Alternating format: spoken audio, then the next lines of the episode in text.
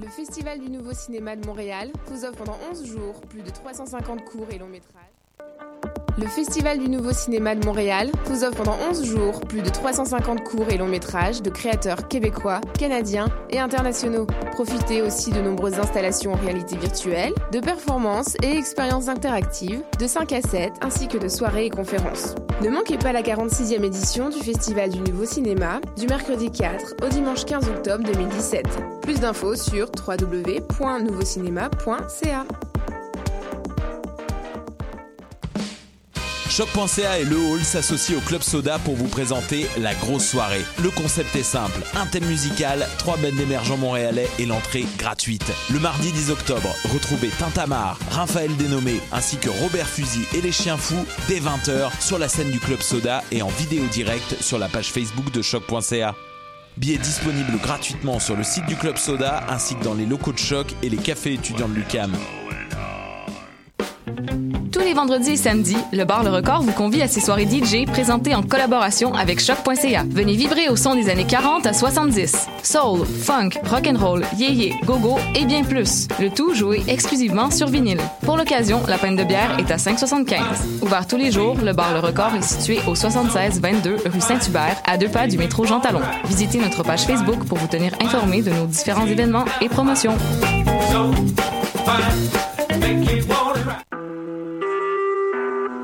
Vous écoutez Choc pour sortir des ondes.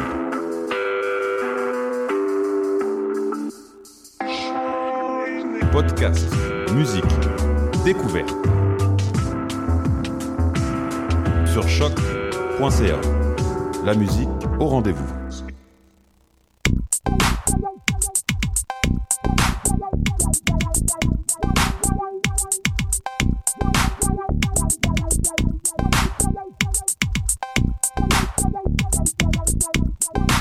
Bonjour à toutes, bonjour à tous et bienvenue à cette édition 153 euh, de Pop en Stock, le podcast sur les ondes de choc.ca. Mon nom est Jean-Michel Bertium et aujourd'hui, un tantinet de mea culpa par rapport à notre sujet qui ne m'est pas énormément familier. En fait, je suis très content euh, que, la, que les invités aujourd'hui euh, présents en studio aient pu me briefer de son existence ou, euh, dans le cas de Gabriel, me forcer à lire la majorité de son corpus.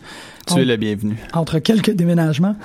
Aujourd'hui, on parle de Tsutomu Nihei, qui est un, un mangaka assez je dirais que à, la base, c'est pas qu'il est méconnu, mais il fait pas partie de, de, des grands trois, donc il fait pas partie de de, de, cette trinité euh, Osamu Tezuka, Akira Toriyama, ces noms-là qu'on qu'on sait probablement plus partagé sur la dans la cour d'école. C'est quelqu'un qui vient un peu plus tard et étrangement, c'est euh, de par son, son type de manga, de son style de manga, et aussi le fait que c'est clairement pas pour des enfants, on dirait que c'est l'artiste qui va perdurer chez les gens qui ont continué à lire du manga suite à tout le périple Dragon Ball, Ranma, ainsi de suite. On dirait que quand ces personnes-là qui ont, puis là je généralise à l'os, quand euh, ces, ces jeunes-là qui ont commencé avec les éditions Glénat ont, ont, eu soif de plus, ont eu soif de meilleur, c'est là où on s'est tourné vers Neon Genesis Evangelion, c'est là qu'on s'est tourné vers ces produits qui étaient un peu plus complexes, et c'est là où on arrive à des trucs comme Blame qui sont, je vous avertis pour les gens qui sont pas du tout familiers, extrêmement euh, spécifiques et particuliers. Donc c'est un, un, sujet assez spécifique et particulier parce que j'ai l'impression que dans la conversation euh, occidentale autour du manga, on parle soit de l'extrême enfantillage, puis avec ses grandes qualités, Dragon Ball et ces choses-là, c'est du de, de, la littérature jeunesse extrêmement agréable qui peut être euh, interprété, analysé euh, sous la garde de la culture populaire, ou on va totalement de l'autre côté dans le, dans le, le, manga qui ressemble au cinéma de Koreeda. On va vers Jiro Taniguchi et ces trucs extrêmement matures et angoulamisants. Mais entre les deux, il y a un monde extrêmement intéressant et très, et très particulier dont euh, Tsutomu Nihei fait partie. C'est un peu à tâtons que je présente euh, Guillaume Couture. Salut. Mais en fait, je te présente pas du tout à tâtons. Je suis vraiment... non, on est, on est séparés par une vitre, tu me touches pas. Mais On va changer ça tantôt. non, je suis vraiment, vraiment content que tu reviennes. C'est, Ouais. Ça faisait un petit bout. ça fait longtemps, effectivement. Euh, ben, écoutez, moi, je travaillais dans le temps dans un magasin de bande dessinée quand Blame est sorti chez Glénat, là, Ah, euh, l'édition originale française, pour, pour le peu que la langue influence vraiment le contenu de, de Blame. Il n'y a pas beaucoup de dialogue là-dedans. Mais, euh, C'est vrai au mais oui. Ouais, non, avant Non. ça, je travaillais chez BD Nostalgia à l'Assomption pour la, la personne qui va comprendre la référence, peut-être. J'ai aucune idée. C'est vraiment longtemps. Et euh, écoute, sinon, euh, c'est ça. Sinon, je suis sur YouTube. On fait un let's play qui s'appelle C'est nous qu'on joue. Je... Ben c'est, oui. ça. C'est... Ben, ça. Tu étais venu d'abord, avant tout, tu t'étais joint à l'équipe à cause Oui. que tu avais une expertise en jeux vidéo. Exact, exact. Avec Je joue le jeu. Je crois que ton Exact. dernier épisode que tu as fait, c'est Suda 51. Euh, oui, avec vous, oui, absolument. Ouais. Puis là, on vient parler de manga. On vient de parler manga, mais c'est euh, moi je, vais toucher l'aspect jeu vidéo parce que euh, en tout cas, on va voir, il y a, il y a- il y a un aspect spatio, euh, spatio-temporel, spatial particulier dans euh, dans l'œuvre de Niei, puis euh, qui que des gens ont retrouvé, ont, ont essayé de, de, de conjurer à nouveau dans les jeux vidéo. En fait. OK. Puis là, je me suis trompé en disant euh, Nihei depuis tantôt? Non, ça va dépendre de l'accent, de d'où tu viens sur l'archipel japonais, là, comment tu le prononces, je te dirais.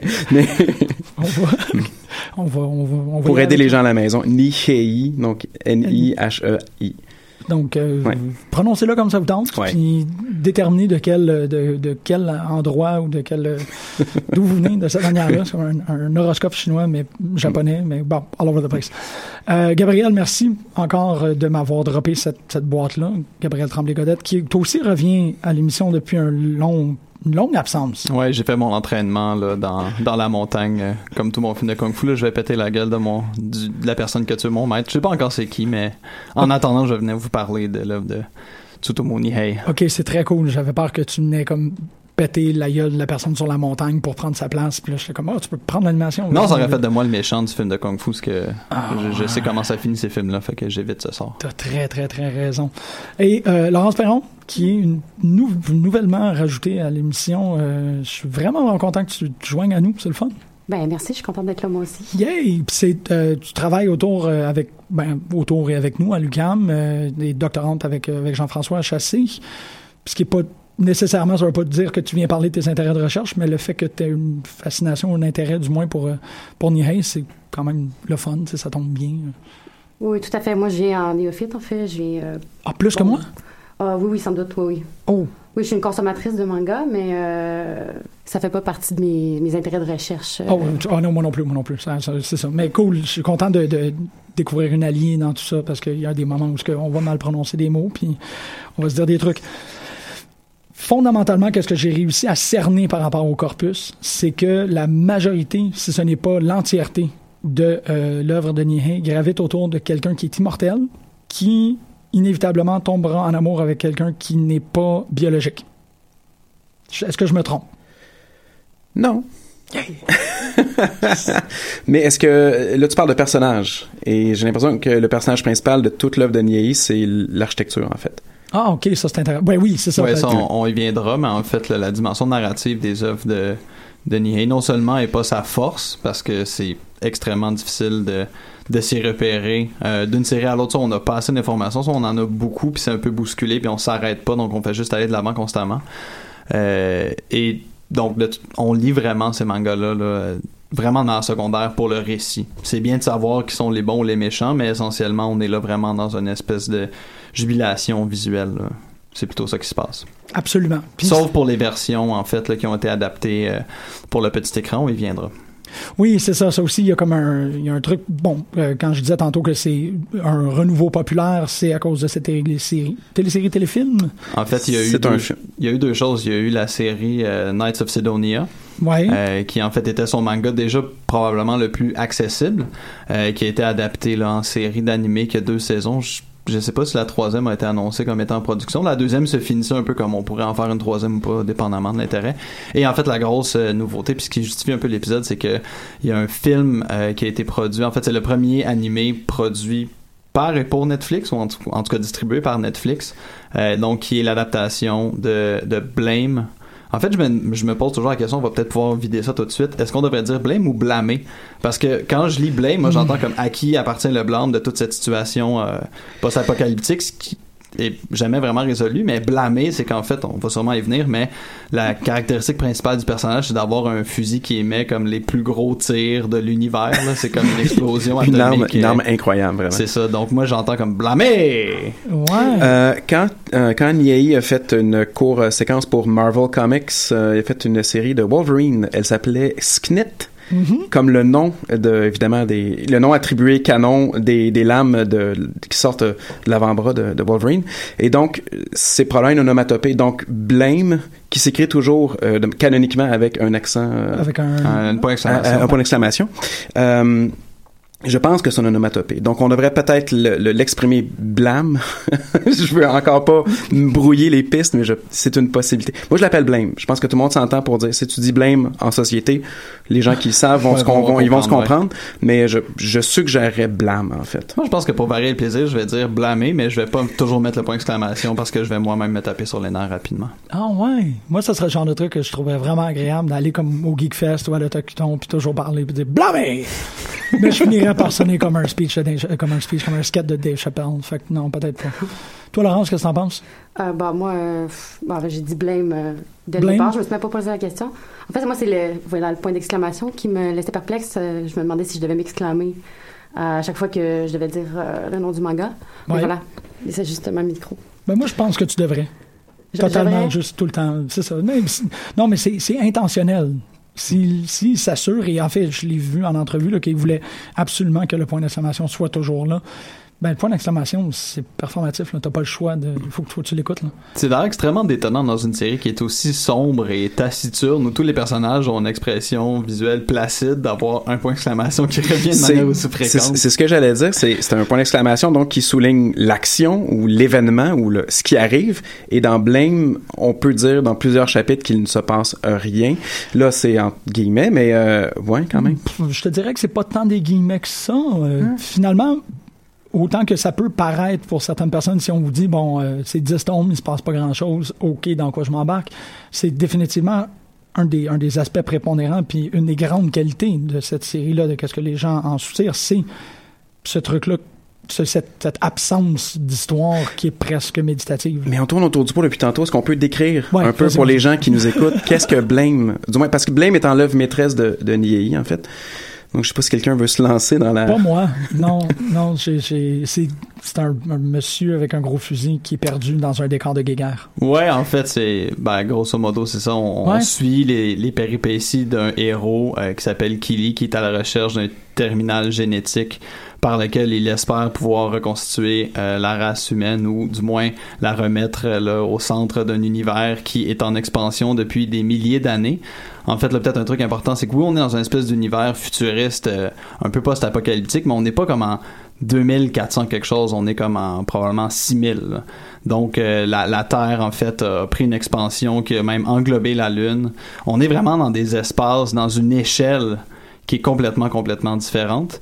Et donc on voit ce personnage euh, qui est très mystérieux, qui est très très euh, avare de mots, euh, qui va avoir des alliés, euh, qui va rencontrer des gens un peu, mais c'est toujours un peu transitoire.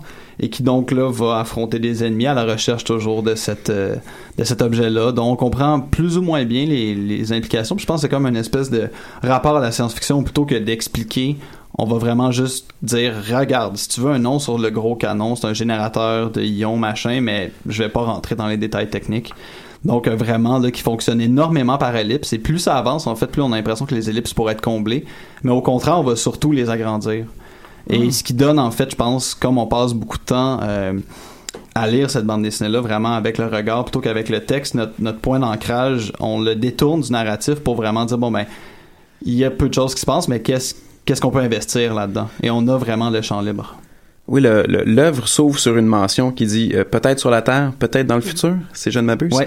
Et Ah, puis, ouais. oui, et donc c'est comme l'histoire, dans le fond, c'est comme des machines qui ont été conçues pour créer de la ville. Par là, j'entends la ville comme matériel infini et qui ont jamais eu de message d'arrêter.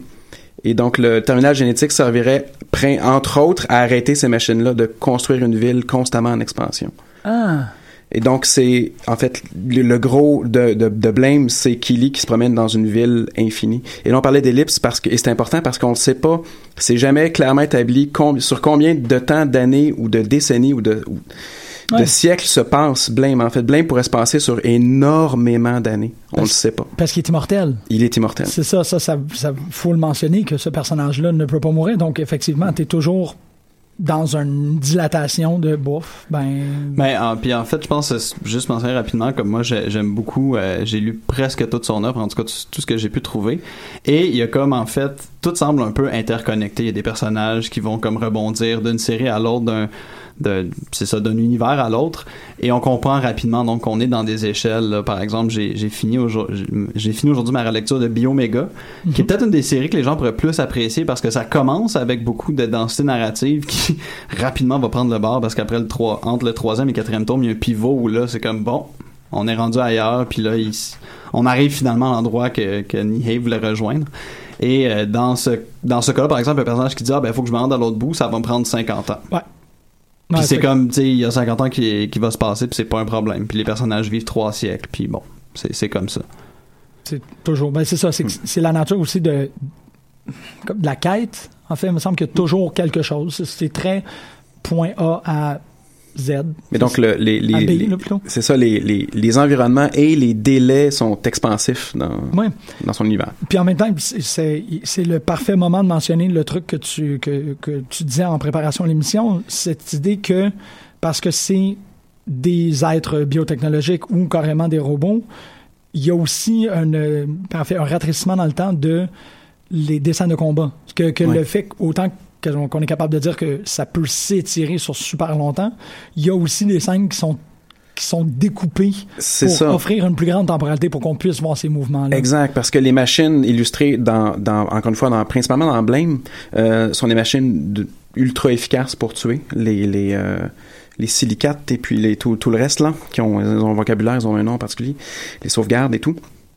Et je pense que euh, de manière qu'on lit les combats dans, le- dans, dans le manga, un combat peut durer comme quelques pages, mais c'est en fait ils se sont donné trois coups de pied, genre. Et donc, ce qu'il faut comprendre là-dedans, c'est que le combat s'est déroulé en peut-être une seconde ou moins, mais ce sont des machines ultra efficaces qui se battent entre elles. Donc, il y a une économie de mouvement qui qu'on n'aurait jamais pu saisir en tant que nous humains normaux. C'est comme si on avait on avait on avait droit à une fenêtre ouverte sur comme un univers qu'on n'aurait jamais compris Ben, ou qu'on n'aurait jamais survécu. Des deux façons. C'est, ça peut s'être déroulé sur tellement longtemps que aucune, aucun humain aurait pu être témoin de cette histoire-là, de cette épopée au grand complet. Et en même temps, tellement court que l'œil humain ne peut pas capter tous les mouvements. Ça, c'est quand même extraordinaire si tu mets ça comme assise à Mais- l'œuvre. Il y a quelque chose qui se joue aussi dans l'œuvre de Nihei. En fait, il y a- moi, analysé son œuvre à partir de- d'énormément de paradoxes. Puis il y en a un, donc justement, le paradoxe temporel où, oui, on va avoir un chapitre où le personnage va se promener. Et on comprend dans l'immensité du décor qu'il traverse que ça a dû lui prendre plusieurs jours, voire plusieurs semaines. Mais effectivement, les scènes de combat, on va avoir un découpage très serré qui, en sept pages, va nous avoir présenté des actions qui se déroulent en une fraction de seconde. Ouais. Et il y a même une de ces séries en deux tomes qui celle-là est vraiment, je pense, la, la moins réussie, qui s'appelle Araba, qui en fait, euh, le personnage, son attribut principal, c'est d'avoir un saut qui lui permet de se déplacer à une vitesse supersonique. Donc on voit vraiment, en fait, dans la page, on voit tout est immobile, sauf des traits d'un personnage qui se déplace donc à une vitesse inimaginable. Et ça joue donc sur ce contraste de extrême lenteur parce que l'image est figée, il n'y a pas de trait vraiment pas de trait d'action et un personnage qu'on peut même pas représenter tellement il se déplace vite. Il a décidé de prendre le point de vue de l'environnement et non le point de vue du personnage.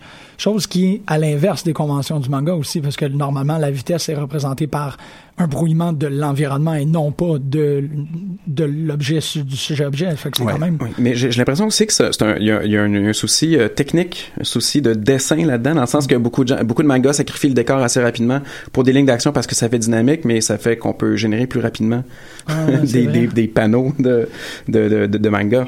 Et euh, à ce moment-là, Niei se rapproche de, de Katsuro Otomo où il y a une espèce de détail fin du décor qui, c'est juste un travail de perspective et de, de surface constant. On voit qui est, qui est hallucinant. là. C'est Ouais. un des artistes, si pas l'artiste le plus accompli par rapport à ça. C'est incroyable ce qu'il a réussi à faire. Ah, c'est clair, mais il y a une influence nette de, de Otomo, là, on sent vraiment là, donc le- le- l'architecture qui crée un peu un vide, mais en fait là, des, des lignes très fines, mais en même temps un travail d'achurage qui donne des textures absolument euh, époustouflantes là, sur le plan. En fait, puis c'est ça comme je dis là. Moi, en lisant, il y a un moment où je décroche un peu de l'histoire, puis je peux juste passer comme tu sais, 30 secondes sur une case, qui prenez le temps à la maison de calculer c'est combien de 30 secondes sur une case, mais juste apprécier la technique et la texture. vraiment, là, ça, il y a un relief absolument extraordinaire dans ces dessins. Ouais, c'est ça. C'est quand même. Imp- C'est ça, je- je- ben, c'est un peu à ça que je me, je me confessais tantôt. L'impression d'avoir passé à travers un manga de façon extrêmement rapide. Puis d'après ça, se sentir un peu coupable de ne pas avoir arrêté sur chacune des planches C'est dur, c'est dur de, de, de lire.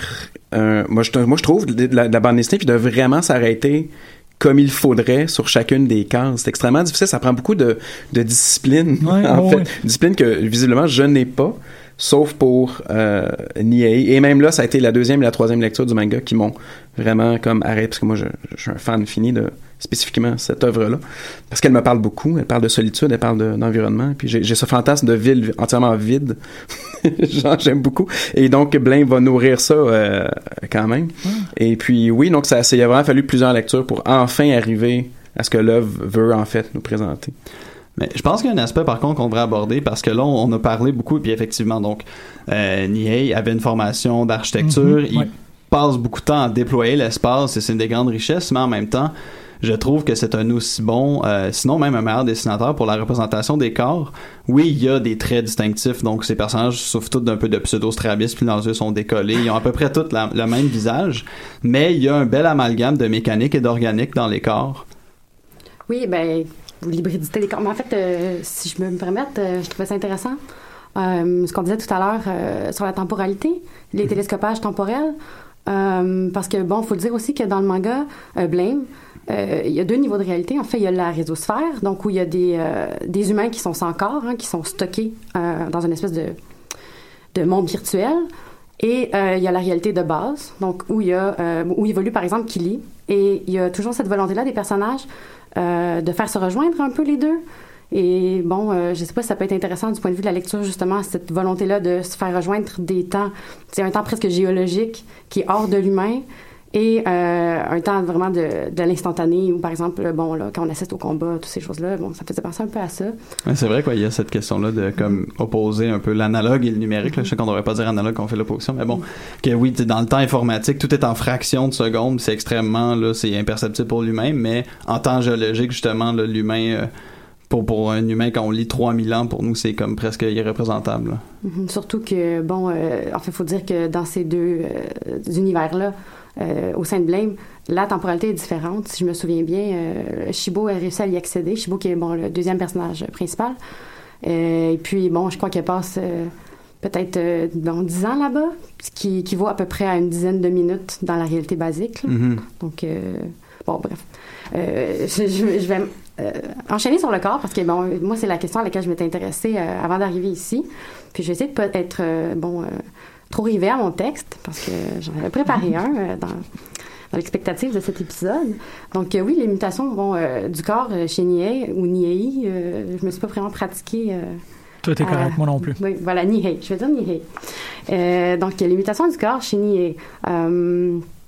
Euh, bon, euh, Gabriel l'a mentionné, ce sont souvent des corps qui sont hybrides. On passe à peu près à travers euh, bon, tous les, disons, les, les, les obligations, les, les thèmes euh, du, euh, du, du genre science-fictionnel, si on veut. Là, on a des cyborgs, des clones, euh, des mechas qui, bon, euh, qu'on retrouve beaucoup dans les mangas, des extraterrestres, intelligence artificielle, des êtres, euh, bon, euh, dans Knights of Sidonia, on a des gens dont euh, le sexe est indéterminé ou, euh, bon, euh, des gens qui possèdent les deux sexes, euh, les combinaisons exosquelettiques, euh, des automates, euh, bon. On comprend le topo que j'essaie de dresser.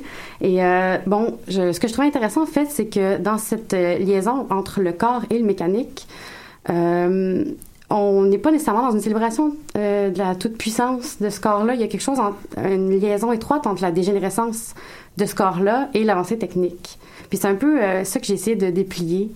Euh, puis d'ailleurs, euh, on va s'enligner aussi avec ça, je pense, vers, euh, vers les questions de la ville, de l'urbanité, parce que bon, je m'y suis intéressée aussi. Euh, ce que je trouve, ce que je trouve intéressant dans, euh, en fait, dans Knights of Sidonia euh, pour euh, Oshijiro, mais surtout dans Blame, c'est la façon dont les, identités finalement sont transférées souvent d'un corps à l'autre. Donc on a Shibo surtout là qui en change bon, comme de chemise, mais bon Oshijiro elle, elle se retrouve à partir de son décès, là, on voit se multiplier les avatars, bon, qui essaient de la, en fait, de la reproduire, si on veut. Euh, et puis bon, euh, ce qui, en fait, la raison pour laquelle ça m'a intéressée, c'est euh, que à partir de ce moment-là, c'est comme si le corps arrêtait d'être le siège de l'identité et que le visage arrêtait de faire signe d'être le marqueur euh, et de, référer directement à un individu. Puis j'y voyais, si on veut, c'est une marque de l'illisibilité du corps qui répond un petit peu à la perte de sens euh, qu'on retrouve, en tout cas, que moi, c'est la chose qui m'a intéressé le plus dans, euh, dans, dans, Blame, c'est-à-dire à quel point les, euh, l'environnement et les corps deviennent illisibles. Euh, bon, les personnages ne savent plus lire dans, mm-hmm. dans, dans, Blame. Ils ont, en fait, Shibo, c'est la seule qui arrive à, à déchiffrer les signes. Et bon, Killy, dans une certaine mesure, je dirais, mais ce, pour lui, c'est les signes du corps davantage, c'est-à-dire qu'il y a un, bon, c'est une espèce de cyborg, donc il y a un œil spécial qui lui permet de lire les individus de déterminer s'ils ont le gène euh, bon, qu'ils cherchent ou pas. Donc, euh, puis je, je reliais ça un peu avec leur mobilité dans l'espace d'ailleurs, parce que c'est les seuls qui arrivent à bouger d'un niveau de la ville à l'autre. On, revient souvent sur le fait que c'est euh, une impossibilité euh, dans, le, manga. Et donc, ce sont les seuls qui arrivent à se déplacer grâce bon, à l'arme comme destructible, destructive en fait de, de Kili et, bon, capacité de lecture, j'ai l'impression, de, de Shibo. Mm -hmm. Donc, euh, je trouvais ça intéressant de faire ce parallèle-là entre euh, bon, l'illisibilité de la ville, du corps. Euh, bon, euh, je, je, je, sais que toi, tu voulais parler de, la ville, donc je vais pas monopoliser le micro trop longtemps, non, non, mais je te laisserai enchaîner Mais en fait, moi, il y a quelque chose aussi que tu, tu évoques que je trouve intéressant, c'est que dans, dans cette hybrité-là, entre organique et mécanique, des fois, il y a des ennemis qui apparaissent dont on voit vraiment, tu sais, ils sont, leur corps est sombre, on dirait que c'est fait d'un métal très dur et ils ont des lignes droites, donc c'est comme une espèce de absolu mécanique et on leur attribue immédiatement une puissance. Mais en même temps, il y a euh, plusieurs formes de vie, là, peut-être dans les autres séries, qui plus ils évoluent, plus ils veulent gagner en puissance, plus ils vont tendre vers l'organique, plus leur corps va être fait de courbes. Puis il y a quelque chose comme entre les deux, par exemple, les, sauvegardes qu'on voit plus dans, dans, le film, par exemple, qui ont à la fois des articulations mécaniques et des surfaces blanches lisses. Donc on n'est jamais complètement dans un ou dans l'autre. On n'aspire pas vraiment au mécanique parce que on tend aussi vers l'organique quand on peut prendre du pouvoir. Donc, c'est vraiment toujours un déséquilibre. Oui, la, la, la variété de corps. Euh, moi, moi, en lisant, je me suis dit, c'est un cabinet des curiosités euh, de l'inquiétante étrangeté. Là, vraiment, on a des poupées, euh, ben, des corps un peu disloqués à la manière de, de mannequins. Ça a l'air un vidéoclip de Smashing Pumpkins, en fait à l'occasion. Oui, c'est vraiment. il y a décidément quelque chose d'inquiétant. Mais euh, ce que je trouve intéressant, et puis tu me le fais remarquer, c'est qu'on dirait qu'il y a personne qui s'attache à son corps. C'est la première chose qui part dans un combat. C'est tout le monde perd un membre, c'est comme c'est pas grave parce qu'on est, on est tous on, a, on regarde tous les yeux sur l'objectif de gagner le combo, de, de sortir de la situation. Euh, Shibo perd son corps à plus d'une reprise dans la série, en fait. Puis euh, c'est jamais grave parce qu'il y a une suite à tout ça, en fait. Il y a une suite toujours à, à Shibo, finalement. Mais c'est que son identité devient une espèce de... Euh, de compli- en fait, c'est comme si c'était un amas de données qui était transférable d'un corps. Le, corps ouais. devient vraiment un, le véhicule, Mm-hmm. Mhm. euh, ce qui est pas nécessairement, en fait, bon, à mon avis, le, le cas. Euh, L'organicité, bon. Et néanmoins, par contre, dans les dans les différentes séries et dans, dans Blame aussi, il y a quand même une violence graphique. Il y a, du gore. Là. Ah quand oui. quelqu'un justement se fait, on, on voit toujours la fraction de seconde où le rayon vient de passer, là, la mâchoire est disloquée, les dents s'en vont. Donc il y a une, une attention quand même à la friabilité du corps. Mhm. C'est un autre des paradoxes en fait, comment les corps sont à la fois très friables, mais il y a une forme de solidité aussi de ces espaces-là qu'on voit sont très euh, sont faits de tubes, sont faits d'arrimage, il y a des colonnes, donc ça a l'air très solide.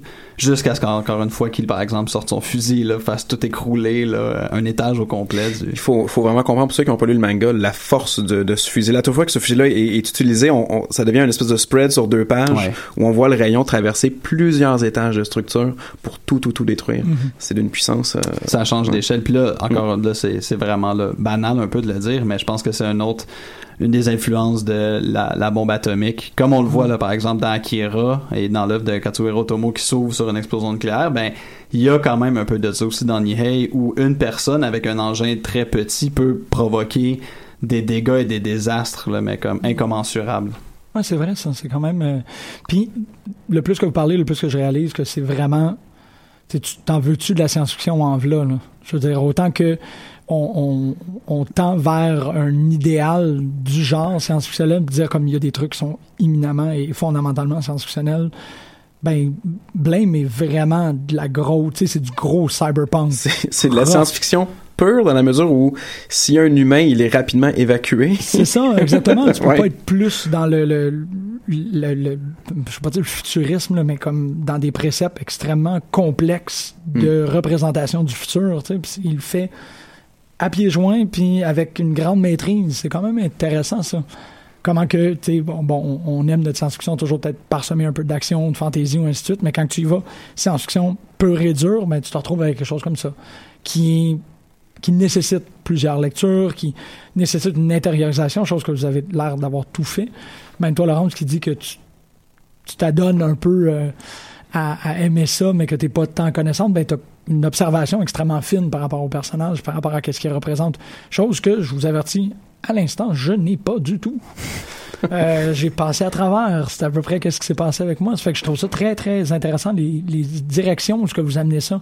Que, oui, de par peut-être ma propension avec la fiction, que s'il n'y a pas vraiment d'histoire, ça me dérange pas de mimiquer pour la caméra l'action de passer les pages rapidement. Mais là, on fait de la radio, donc il faut que je l'explique.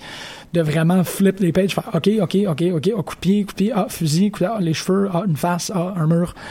Mais non, il y a, y a peut-être quelque chose chez Nier qui tend à la deuxième, peut-être même à la troisième lecture pour comme comprendre les subtilités, les différences, comment que chaque personnage et chaque humanoïde est sur un spectre différent ou est placé différemment sur le même spectre, pardonnez-moi. Et c'est là, en fait, que ce serait pratique qu'on ait un soundboard pour que tu puisses faire un petit ding pour que je puisse faire la minute théorique. Et je vais juste vous parler rapidement, en fait, d'une petite théorie de la lecture qui est élaborée par mon mentor, Bertrand Gervais, qui, en fait, euh, oppose deux régimes de, de lecture qui sont, euh, qui sont complémentaires. En fait, on fait jamais strictement un, strictement l'autre, qui sont la lecture en progression et la lecture en compréhension. Donc là, lecture en progression, c'est évidemment euh, plus de l'ordre euh, du syntagme, c'est-à-dire qu'on veut aller vers euh, le, dé- le dénouement narratif et on avance. Et euh, la lecture en compréhension, c'est quand on s'arrête pour supposer tous les éléments pour essayer. Donc, on fait plus de l'analyse. Et euh, il y a des œuvres, donc, on- quand on fait une première lecture d'une œuvre, on est généralement plus porté vers la lecture en progression. C'est une tendance naturelle qu'on a en bande dessinée de, justement, là, notre regard est un peu attiré, aspiré vers la suite et on se fait donner des informations visuelles et pour provoquer, surtout dans le cas des, par exemple, des séquences de combat de Nihei qui sont très dynamiques et kinétiques, on veut que notre regard glisse pour être capable de suivre le déroulement de l'action. Mais, euh, et ça c'est vrai pour toutes les bandes dessinées, quand on a lu une bande dessinée en 15 minutes, c'est comme si on était allé au musée et qu'on a fait le tour de toutes les salles en 5 minutes. C'est pas ça l'enjeu nécessairement.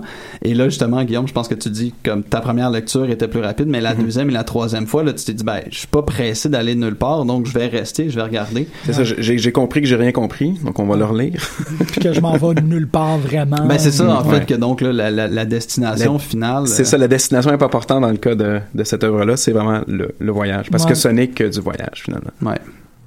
Puis en fait, là, donc, euh, un autre de mes paradoxes, c'est justement, puis ça, justement, là, les auditeurs et les auditrices à la maison et ceux et celles qui nous regardent sur le web, euh, je vous invite vraiment, juste si vous faites un petit, une petite recherche de Google Images, euh, vous devriez avoir assez de spreads qui vont vous donner envie d'en lire parce que c'est vraiment extraordinaire et c'est impressionnant de voir comment cet artiste-là est capable à la fois de présenter une immensité puis de la faire sentir très très facilement, très rapidement. En fait, on on suit quand même le parcours d'un personnage, donc si on est très attentif, on va voir une petite tâche, un petit trait qui représente notre protagoniste qui se déplace dans cet espace-là. Et là, soudainement, par un découpage très serré ou un, rétrécissement, par exemple, des cases, on va rentrer dans la claustrophobie. Quand il y a des scènes d'affrontement aussi, c'est bon, des fois c'est dans l'immensité, mais parfois c'est dans une petite pièce que que l'artiste a habilement découpé l'espace pour nous préparer à comprendre bon où est-ce que les personnages vont sauter, etc. Et là, soudainement, ça devient problématique qu'on soit dans un espace restreint. Il y a aussi ce jeu-là avec la population parce que c'est à la fois euh, bon donc vu que c'est très vide, il y a une, immense solitude, mais quand qu'il y rencontre des gens, souvent c'est un, un village de survivants et là on sent une espèce de densité. Là, c'est peut-être aussi une espèce d'influence du Japon de euh, de grande densité urbaine où là, on passe pratiquement à un endroit où on, on vit presque de la claustrophobie parce que les pièces sont très restreintes, on est six à s'empiler dedans, on n'a pas assez de nourriture, donc il y a une espèce de survie. De la même manière aussi, donc, euh, il y a toujours la, la mort est prévalente en fait. Bon, donc le vide est un peu associé à l'absence de vie, mais euh, quand on tombe dans ces villages-là, Euh, c'est pas long en fait. là, les, les protagonistes sont un peu les les précurseurs de la mort parce qu'ils se pointent à quelque part et là ils parlent aux survivants, ils savent où est-ce qu'ils vont s'en aller. Et là les méchants suivent pas loin. Puis quand les méchants débarquent, bon là ils sont super puissants et ils, ils éliminent Mhm. rapidement euh, une bonne partie de la population. Donc euh, c'est comme un autre des paradoxes de Ouais. comme la, la survie qui est très le, le moteur un peu de la série parce que bon par exemple dans Blame Killy cherche une manière de prolonger la survie de l'humanité mais la mort est partout Ouais, ouais, c'est intéressant. Puis, c'est- c'est- les personnages arrivent dans le village comme étant des sauveurs, mais ils, amènent la mort derrière eux. Ouais. Fait qu'ils sont pas vraiment là pour sauver grand monde. C'est même pratiquement les chevaliers de l'Apocalypse. Le chevalier de l'Apocalypse, après lui viendra le déluge qui va tout laver. Ben, Ouais. c'est ça c'est les annonciateurs Les annon- hein, ouais. sans le savoir c'est les, annonci- les annonciateurs de la mort. C'est intéressant parce que tous ces trucs-là que tu me dis, et, et tout ce que vous avez même largement là, depuis la, la- la demi-heure qu'on discute, c'est tous les éléments que vous avez cernés par rapport à, cette mythologie-là qui est propre à Nier, me semblent très...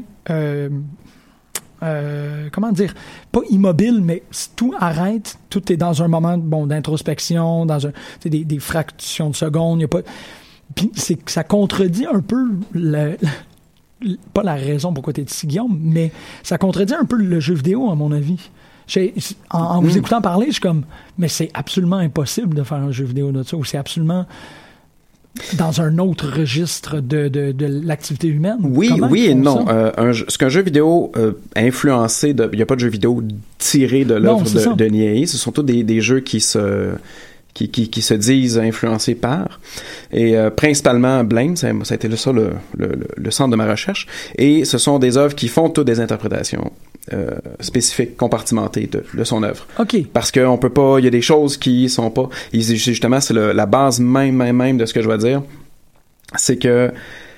euh, en fait, je, je, je pense que les fans aiment aller compléter un peu ce qui manque des œuvres. J'aime bien sortir l'exemple de, de, de Harry Potter. Il y a beaucoup de fanfiction euh, ou qui sont érotiques de Harry Potter parce que la question sexuelle est, est entièrement et, et irrévocablement et mystérieusement évacuée de l'œuvre de Harry Potter. Moi, au secondaire, j'avais des hormones. Là. Je suis pas pour, je suis pas pour les gens de, de Poudlard, mais en tout cas.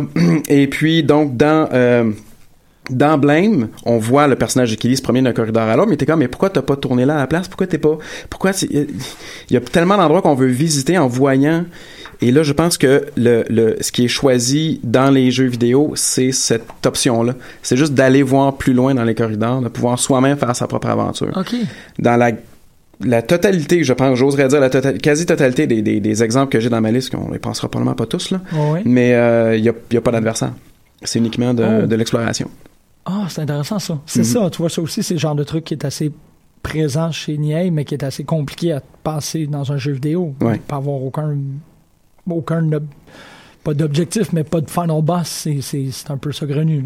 c'est le c'est ce qu'on disait tantôt c'est le voyage qui est important et non pas la destination et euh, tout ça ben ça vient de, de, moi je, je trouve deux pas mal euh, euh, précurseurs à, à, à tout ce mouvement là euh, dans, dans, dans les jeux vidéo je, je vois Metroid évidemment Hmm. et puis euh, Myst en fait Ah, ouais, ouais, c'est vrai. Le point and click donc et le- l'exploration en, en tout cas en 2D. Euh, évidemment pour Myst, bon c'est des, structures qu'on comprend pas, qu'on nous explique pas pourquoi sont là, on arrive devant un puzzle puis c'est comme des à- première étape apprends comment il fonctionne puis ensuite que Alors on est comme double mystère. Et dans le cas de Metroid, t'as la solitude, un environnement hostile et qui n'est pas dans le cas de Metroid 1 surtout le, le premier premier, euh, un environnement qui n'est pas euh, il y a pas de map monde là. Ouais, c'est ça. C'est encore toujours de l'exploration. Il y a toujours un. un- un- C'est- Ouais, l'exploration et à un moment donné là, tu te perds mais c'est comme le plaisir est quand même encore là de s'être perdu finalement. Et euh, pourquoi il y a beaucoup de jeux indie qui s'inspirent là-dessus? Je pense il y a un aspect euh, technique, c'est que c'est facile de faire un environnement avec les outils qu'on a désormais euh, en jeu vidéo. On peut ouvrir Unreal, on peut ouvrir Unity et on peut concevoir un environnement 3D et là juste glisser un avatar dedans. Et on peut se promener. Tout le reste, tout ce qui serait outre ça serait plus compliqué à générer. Toutes les interactions des adversaires, de, de, de l'IA, tout ça, c'est très compliqué. Alors qu'à la place, on peut juste faire un environnement dans lequel on se promène et on saute d'une place à l'autre. Ouais. Ça, c'est la base, base, base d'un jeu vidéo en 3D. et ça permet euh, c'est déjà c'est déjà suffisant pour s'ouvrir à un jeu inspiré de de, de- Ouais. de Blame en fait C'est comme les pièces fondamentales. Quand t'as ça, ah, tu pourrais pratiquement faire un jeu de blame. Exact et Tu peux faire un skin avec un immense fusil, puis t'es correct. Il y a pas de... ah mais, mais c'est ça mais et même là le fusil le fusil qui ouvre des, des voies euh, au hasard comme ça parce qu'il est trop puissant euh, je pense pas que ça se fasse dans un jeu vidéo c'est beaucoup trop compliqué. Euh, mais je sais pas jusqu'où on s'en va là mais euh, j'ai une série de jeux à, à, à vous proposer si jamais vous voulez faire l'expérience vous-même d'un truc comme ça. On peut commencer par le, le, le travail d'un québécois? Ah, Ben oui, euh, David Mondou-Labbé, qu'on connaît plus sous le nom de Devin Lou Linvega, en fait, qui a fait le jeu qui s'appelle Hiversaire. Euh, comme, un, comme un anniversaire en hiver, là, Hiversaire au Ah. pluriel. C'est un jeu qu'on trouve sur iOS ou sur Android et il est à 1,99 et c'est un genre de mist qui se passe dans un univers pas mal tiré de blême en fait. C'est en noir et blanc, on se promène, euh, c'est un environnement qu'on comprend pas, qui nous est pas expliqué, il faut, faut tout décoder. Ah, Et puis, euh, c'est un, jeu- c'est un jeu hermétique quand même un peu difficile, mais euh, qui s'y donne euh, va être récompensé quand même par euh, des puzzles euh, difficiles euh, tout de même. d'où les opérations de langage et de lecture que tu nous parlais, Laurence. On comprend rien, il faut qu'on déchiffre. On...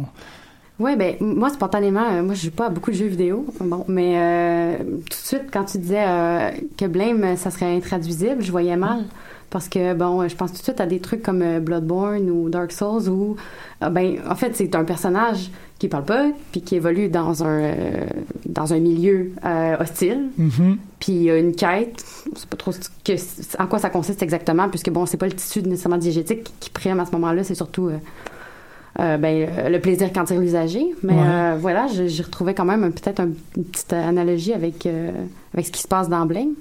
Absolument. Est-ce que tu devances un peu? Non? Non, du tout, du Non. tout. Je, ils étaient pas sur ma liste parce que moi, je m'étais concentré sur des expériences très, euh, très architecturales, euh, sèches, euh, comme ce que Blame présente. Alors que dans, dans le cas de, de, de Bloodborne et de et des, des, des Dark Souls de ce monde euh, sont des environnements euh, médiévaux fantastiques, Mhm. mais quand même ouverts aussi. Donc oui, ça, c'est absolument valide comme exemple, clairement. C'est ça, c'est qu'au final, quand on a fini le jeu, tous les environnements se sont communiqués entre eux, puis on peut retourner n'importe où. C'est pas par, par niveau, en fait. Ah, ouais, Ces jeux-là sont juste comme des gros Metroidvania, comme on les appelle, des, des environnements gigantesques où on pouvait pas aller partout au début parce qu'on était juste bloqué par nos habiletés, mais finalement on a débloqué tout ce qu'il fallait pour aller partout. OK. Euh, ouais, d'ailleurs, je pensais, je vais passer vite sur effectivement Metroid Prime, en fait, qui est probablement le- un jeu qui j'oserais proposer Metroid Prime 3 comme étant euh, un exemple très précis de- de- d'un jeu qui va bien simuler des environnements euh, euh, fermés puis des, des, des, des architectures euh, un peu froides. Ouais. Euh, mais euh, je- le jeu qui, qui est sorti, un jeu indie qui est sorti puis qui a vraiment causé cette vague-là puis qui a fait, ok, c'est vraiment, ça se fait traduire Blame en jeu vidéo. C'est un jeu qui s'appelle Naissance E. Euh, je sais pas comment on le prononce. C'est un jeu par des, euh, c'est un groupe de développeurs euh, latins, je ne sais pas exactement, je pense des Espagnols. Et puis euh, donc c'est euh, naissance comme naissance avec un E supplémentaire en lettres majuscules euh, ensuite. Et ça a été publié en 2014 et puis là euh, c'est un jeu euh, on peut trouver ça sur Steam. Il est à 14,99 quand même coûteux. Mais c'est un environnement ça prend à peu près deux heures ou deux heures et demie pour un joueur inexpérimenté qui prend son temps à traverser. Pas d'adversaire, un peu de plateforme, un peu de puzzle, mais c'est surtout, surtout des environnements puis des effets d'architecture puis euh, Hey, Donc- oui, hein? Ah, Excuse-moi, je viens de le, je viens de le- le- le regarder dans la banque d'images. Là. Wow, c'est ouais, exactement ça. exact. Wow. C'est vrai, non, bon, évidemment, là, ça prend du support euh, visuel pour ça, là, mais ouais, effectivement, c'est là. C'est très, très, très beau. Ceux qui voudraient se risquer, euh, qui veulent pas se risquer à payer 14,99 pour euh, Naissance E, il y a un jeu, un fan game qui a été conçu qui s'appelle Voyage E. Donc même principe. C'est un jeu beaucoup plus court disponible sur Itch.io et qui est gratuit. Et puis ça donne quand même l'idée à peu près de ce que ça va être comme un jeu à moins grande échelle. Mais euh, Naissance E est vraiment le euh, la référence dans la, sur la scène indie pour les jeux de, de, de, de- qui ressemblent beaucoup à, à, à l'œuvre de, de, de Niei, en fait. Mhm. Euh, En fait, moi, ce que tu me dis, c'est ça ça m'a fait réfléchir parce que je voulais aussi parler de la question des adaptations et je me dis bon. ah, je peux résumer mon propos là, des, des deux prochaines minutes assez facilement. c'est que les adaptations, l'adaptation euh, Blame en film, ça fonctionne plus ou moins bien. euh, parce qu'on est obligé de faire énormément de concessions, notamment de mettre beaucoup de protagonistes humains qui se mettent à parler. Et là, on met Killy est comme le personnage principal, puis il y a même sa petite musique thème complètement ridicule quand il arrive à l'écran, t'entends des petites espèces de, je sais pas ce quoi l'effet sonore, mais c'est terriblement laid. Et donc, euh, on rajoute de la couleur, ce qui franchement ne lui réussit pas nécessairement parce que en fait c'est que c'est tellement un maître du noir et blanc et euh, du clair obscur que d'y ajouter de la couleur ça fait un peu criard. Et donc ça, prouve comment euh, le grand intérêt de son œuvre c'est vraiment le traitement spatial ce que les jeux vidéo peuvent permettre de on, offre cette expérience là de traverser un espace. Et donc forcément il y a plus de potentiel d'en faire quelque chose de réussi Ouais. Et euh, moi, ça m'étonne qu'il n'y ait pas de jeu vidéo officiel de Blame, en fait. Ben, j'imagine, en fait, c'est que ça doit. Le, le coût de développement pour faire vraiment un univers aussi vaste et riche, ça doit quand même prendre une grosse équipe. Puis après ça, tu proposes un pas d'histoire, puis à peu près quatre et demi pendant 7 heures de jeu, c'est sûr. Mais, que mais ce serait une adaptation de l'œuvre. En tout cas, Oui. en même temps, ce serait les gens qui paieraient pour ça. J'ose espérer, serait dans quoi ils s'embarqueraient.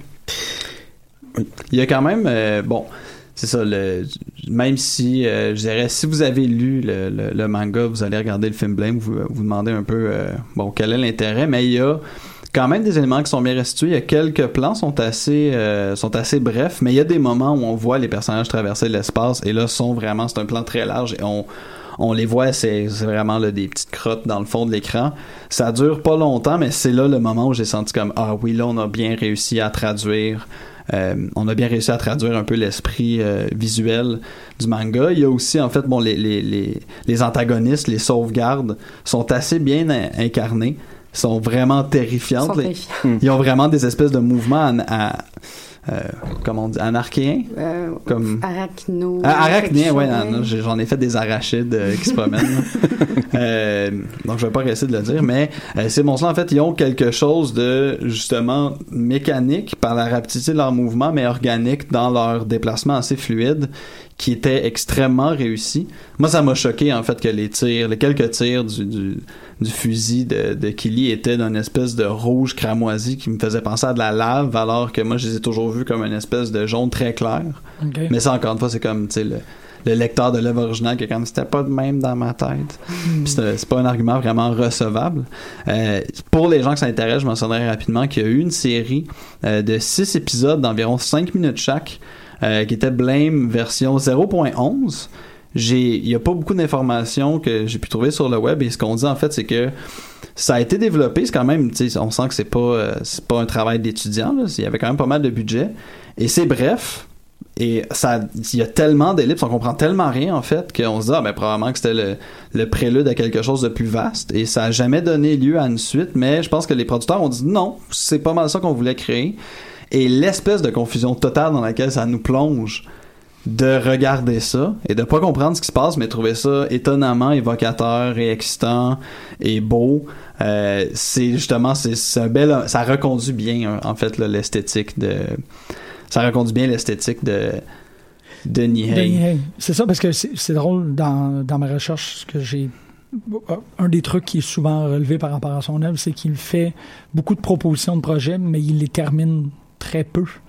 Fait que cette idée-là de comme juste interrompre ou de faire quelque chose qui donne l'impression que c'est pas terminé, puis si on vient à ce qu'on disait, une quête sans destination, ça n'a pas nécessairement de conclusion non plus. Ça fait aussi alimenter ce feeling de, non pas de vertige, mais de, bon, errante, ça va, ok, là ça va arrêter. Ah, mais je sais pas qu'est-ce qui va arriver de ces personnages-là. C'est pas grave, continuons. Ben en fait, on sent presque que Nihei crée vraiment là comme un enfant de 6 ans qui te raconte une histoire là, he's making it up as he goes along là.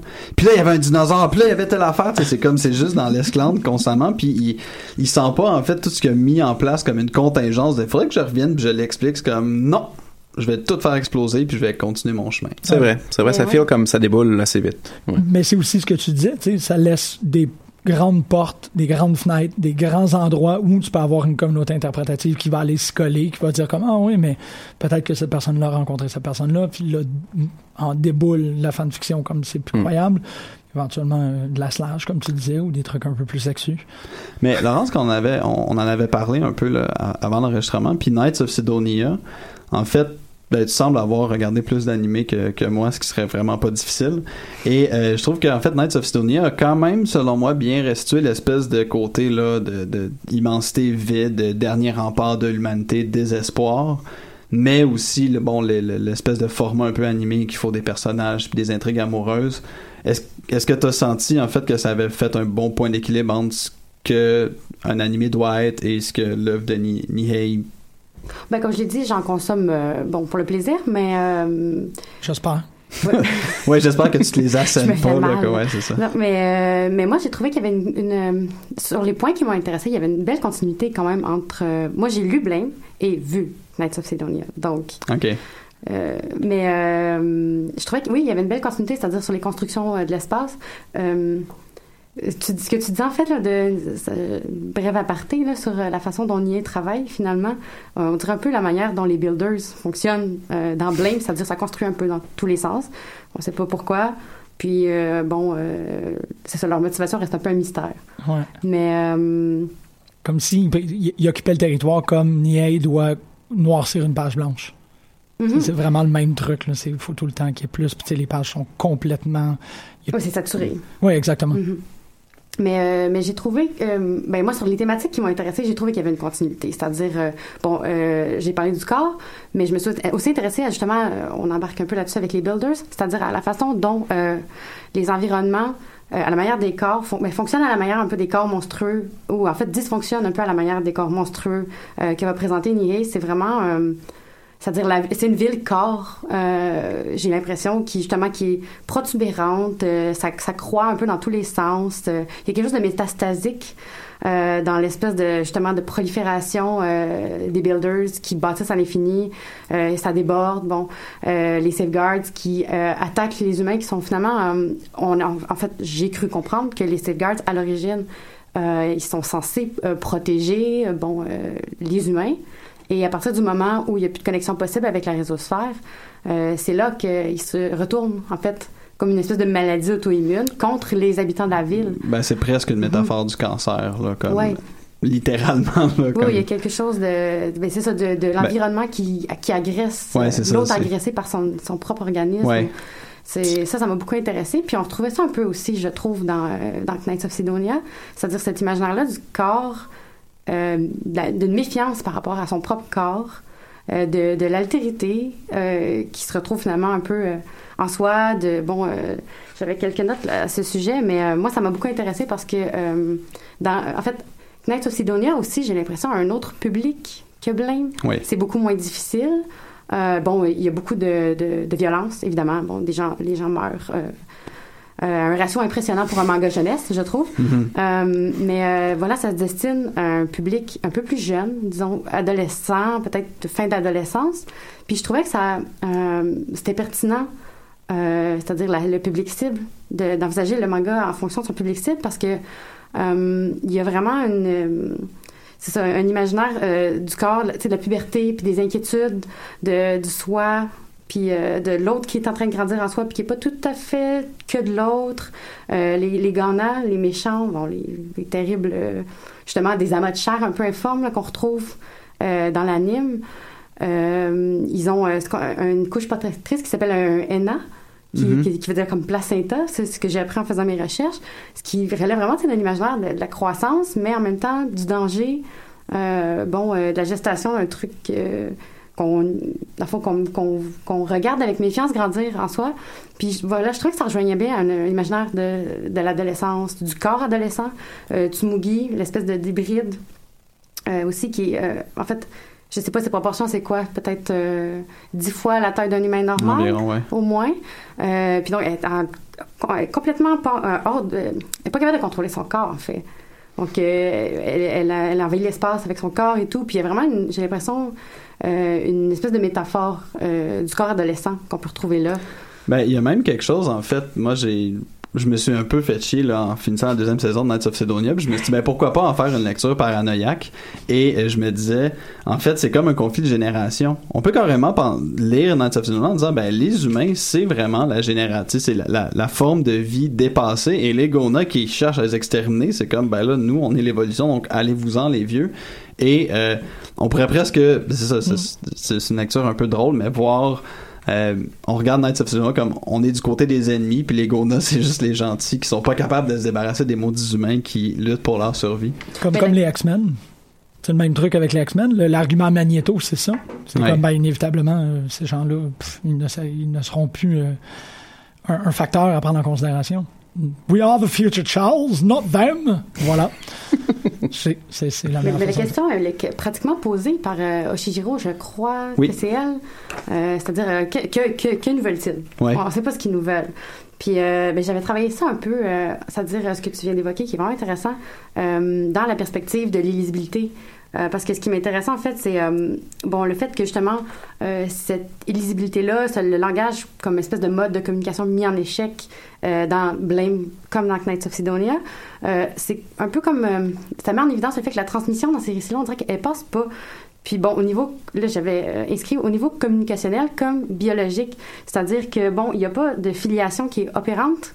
Euh, il y a un imaginaire très mortifère qui est relié d'ailleurs là, dans, Mhm. euh, dans Knights of Sidonia. On, on a affaire à un conseil, un grand conseil d'une douzaine d'individus qui sont placés dans des espèces de sarcophages de cryogénisation puis qui refusent complètement de mourir et qui sont abattus finalement par, euh, par le, le commandant euh, en chef du vaisseau. On aurait dû dire spoiler alert au début de l'épisode, Ouais, parce qu'on a quand même ruiné bien des choses. Aussi décrire peut-être Knights of Sidonia, parce que moi, je suis un peu perdu là, à ce point-ci. Je suis comme, ah ouais, c'est quoi cette histoire-là?